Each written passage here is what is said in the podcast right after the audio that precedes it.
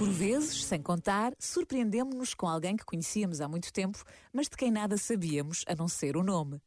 Passamos pelas pessoas, cumprimentámo-las, mas sem imaginar as aventuras que passaram ou a grandeza dos seus gestos.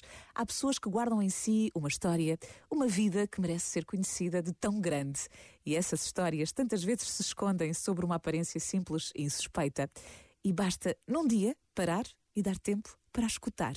Então desenrola-se um novelo da vida e aí surpreendemos-nos com quem não esperávamos num verdadeiro encontro. Este momento está disponível em podcast no site e na app da RGF.